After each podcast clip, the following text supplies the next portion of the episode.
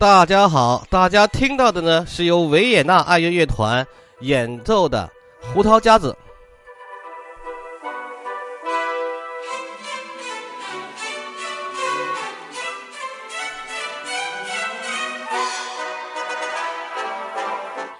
这是一首世界著名的抒情小品啦。今天呢，呃，我们就要讲一讲爱乐乐团到底是什么性质，它又是怎么来的，现在又是怎么生存的。爱乐乐团呢，在世界音乐史上哈，是一个不可磨灭的作用的。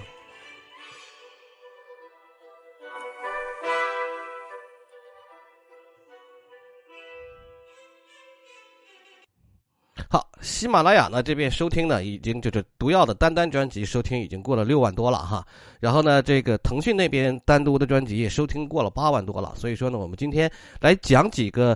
呃一直有人问我但是一直没有空回答的名词，爱乐乐团，爱乐乐团呢名字叫做。Philharmonic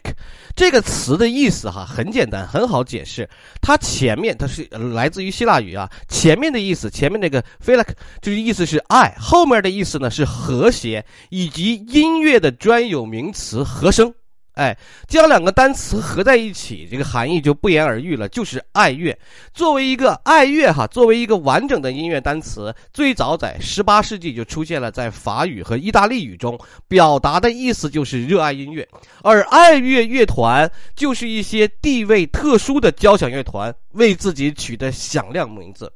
地位特殊是指的什么呢？指的是爱乐的这种音乐机构是民间背景的。运营模式上倾向于艺术家进行主导，这跟主流的宫廷和教会主导的音乐机构是有明显差异的，跟现在的政府主导的这个乐团这也乐队也有明显的区域。比如说，我们说中央交响乐团那是事业单位，那是有编制的，而中国爱乐乐团它不对，它是艺术家进行运营和指导的。但是在我们中国不是啊，我只是举个例子，就是这样的。爱乐乐团都是由艺术家进行指导和运营的民间背景乐团，而不是官方机构。大概就是这样的东西。如今的爱乐乐团和交响乐团在我国基本上没有什么区别，但是，依依然有一些完全由音乐家和艺术家主导的爱乐乐团活跃在世界舞台上。一八一三年，伦敦皇家爱乐学会成立了。标志着第一个使用爱乐且存在至今的音乐机构，这就是我说的爱乐协会。在皇家爱乐协会成立时候，伦敦没有常备的乐团，也没有成系统的交响乐或室内乐的演出。因此呢，该协会为了提高这个推广这个高水平的器乐演奏宗为宗旨，哈，就成立了伦敦爱乐乐团。三十位以前互相彼此竞争的演奏家们。记住，他们以前是互相彼此竞争的演奏家们，出于对音乐的热爱而冰释前嫌，组建了这个由音乐家与音乐爱好者们共同管理的民间协会。在此后的两百多年里，这个协会为推动音乐艺术的发展做出了巨大的贡献。他们向欧洲最顶尖的这个作曲家们委托创作了大量的作品。叫委托委托这个作曲家创作嘛哈，这其中就包括了贝多芬的第九交响曲、门德尔松的第四交响曲、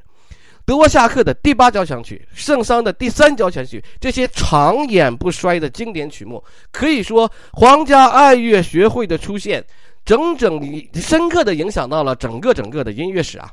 皇家爱乐学会如今呢依然存在，它已经没有自己的乐团了，已经转变成为一个单纯的音乐协会。但是它的组织的分支哈，依然与各类的音乐活动相关，不仅支持青年音乐家的那种创作呀，给青年音乐家办这个个人独奏音乐会呀，而且还继续发扬着这个古为这个古典音乐的发挥吧、发扬啊、发展呢，做出自己的贡献。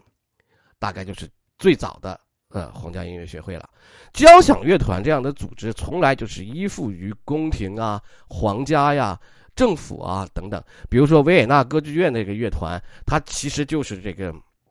呃，其实就是这个皇家，就就说白了是政府组织的乐团嘛。但是随着十九世纪以来呀，随着市民文化的这种繁荣，商业化的音乐演出就建成体系，就有越来越多民间主导的交响乐团开始出现。这个就是还至今还活跃在世界音乐舞台上的维也纳爱乐乐团，它的前身是成立于在一八三三年的艺术家之友乐团。这支乐团呢，呃，成员都是从维也纳宫廷歌剧院的乐团里挑选出来的。这个体制一直到现在也是在用的。在维也纳爱乐乐团出现之前，哈，维也纳作为欧洲音乐之都。没有一支常备的以演奏交响乐为日常工作的乐团，作曲家呢，他是要上台演出的时候，都得哎，我今天我这边找一批一对小提琴手，那边找一个鼓手，那边找一对号手，那边找一对长笛手，就他要找人拼凑一支乐队是非常麻烦的。所以说，在一八四二年时候，维也纳宫廷歌剧院的首席指挥叫做奥托·尼古莱，他也是一个杰出的作曲家哈，还有他几个朋友共同就产生了一个成立一个独立的交响乐团的想法。第二年，维也纳爱乐乐团成立，它是一支独立运作的，由全体成员通过民主表决决定重大事务的乐团，也是全世界最早这样的采用民主制度的交响乐团。爱乐乐团的这个维也纳爱乐乐团的民主，并不是一定一个一句空话啊，根本不是空话。它在历史历史上曾经出现过很多次的关键性的这种选举，